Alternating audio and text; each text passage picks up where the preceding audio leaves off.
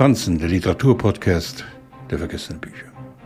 In keinem mir bekannten Buch wird die Suche nach Gerechtigkeit so vernichtend bis zur Erschöpfung dargestellt wie in Emmanuel Carreras Gerichtsreportage V13.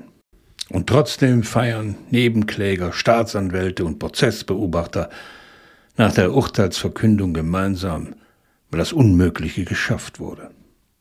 Der Titel bezieht sich auf den Tag des Attentats in Paris, den Vendredi 13. Carrère verfolgte die Gerichtsverhandlungen wegen der Terroranschläge im November 2015 über Monate im Gerichtssaal. Er sitzt schweigend da, während die Anklagen verlesen werden, die Zeugenaussagen, die Tragödie erneut heraufbeschwört wird.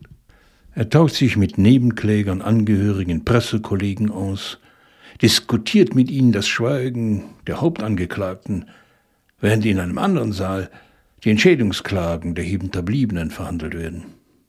In der Übersetzung von Claudia Hamm fragen wir uns, wer von ihnen ist freizusprechen. Carrère begleitet das Geschehen in einer Kolumne für den Nouvel Observateur.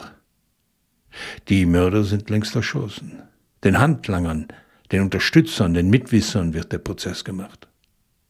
Neben tragischen Momenten schleichen sich auch absurde, komische Elemente ein, wenn sich die Nebenkläger mit haarsträubenden Argumenten zu Opfern stilisieren, um vor Gericht zugelassen zu werden. Carrère ist etwas Einzigartiges gelungen.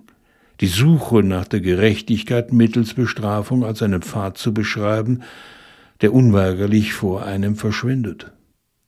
Kein Urteil vermag das, was im Bataclan und an anderen Orten an jenem Tag geschehen ist, zu tilgen.